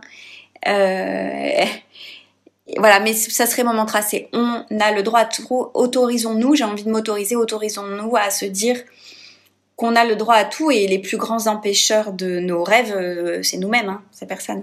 C'est vrai, c'est vrai et c'est euh, très important de le rappeler. Merci beaucoup. Et je vais te poser une dernière question. Qui est-ce que tu aimerais que j'invite après toi? Écoute, euh, ben non, mais la personne qui me vient, c'est, euh, tu la connais peut-être, c'est euh, Maya, la fondatrice de Santara Holistique. Oui. Euh, Maya Elom, qui est une femme que j'admire énormément. On se connaît depuis 2020 et on n'avait jamais eu la chance de se rencontrer en vrai. Alors je l'avais croisée sur certains événements parce qu'elle, notamment, elle donne des bains de bol de cristal qui sont incroyables. Et euh, on a eu la chance de la voir comme euh, guest à l'appartement Ma Thérapie pour le lancement de l'appartement. Elle nous a fait l'honneur d'être là. Et puis euh, s'en est suivi un, partage d'un thé chai à Paris là ces dernières semaines. Et hum, j'aime énormément son énergie. c'est une entrepreneuse très inspirante parce qu'elle est dans la dans une puissance douce euh, c'est, j'admire beaucoup euh, la douceur et la persévérance mêlées avec euh, ouais une puissance douce. Voilà, moi c'est ce qui m'inspire chez les femmes entrepreneurs. dont tu fais partie aussi. Je suis honorée. non, vraiment. Ça me fait très et, plaisir. Et Maya fait partie de ces femmes-là. Elle est un tout petit peu plus âgée que nous et en même temps, je n'arrive pas à lui donner d'âge. pour moi, c'est une femme elfe. elle, est, elle est magique. J'adore. Tu vois Écoute, merci beaucoup Stéphanie, je me suis régalée, c'était, euh, je suis ravie et comme d'habitude c'est très, euh, ouais, c'est très galvanisant d'échanger avec toi, très nourrissant, donc merci beaucoup. Vraiment, merci, enfin, je suis honorée, euh, voilà, que tu m'aies accordé cet espace dans, dans ton podcast que, que j'apprécie énormément et puis tu as, voilà, toujours des invités de choix. Donc je suis honorée d'en faire partie. Donc merci vraiment du fond du cœur. Plaisir partagé. Écoute, prends soin de toi. Bonne continuation euh, dans ton aventure et cette nouvelle aventure parisienne qui je suis sûre va être euh, très riche et j'ai euh, hâte de, suivre ça de près. Bah tu, tu viendras bientôt, je suis sûre, et puis peut-être, on ne sait pas, mm. partager un, un hydra toute seule avec moi, ou voilà, on ne sait pas. À bientôt Stéphanie, merci encore. Merci infiniment Claire. Salut. J'espère que cette nouvelle conversation vous a plu et qu'elle vous donne l'envie de croire en vous et en vos projets, mais aussi de transformer un peu votre quotidien. Si vous souhaitez me soutenir et ne manquer aucun épisode, je vous invite à vous abonner sur votre plateforme d'écoute et à le partager autour de vous. Et pourquoi pas, si le cœur vous en dit, à noter ce podcast et à laisser un avis, ça m'aidera beaucoup à le faire connaître. Je vous retrouve dans 15 jours pour une nouvelle histoire inspirante. En attendant, on se retrouve sur le compte Instagram Slower Stories. Prenez bien soin de vous.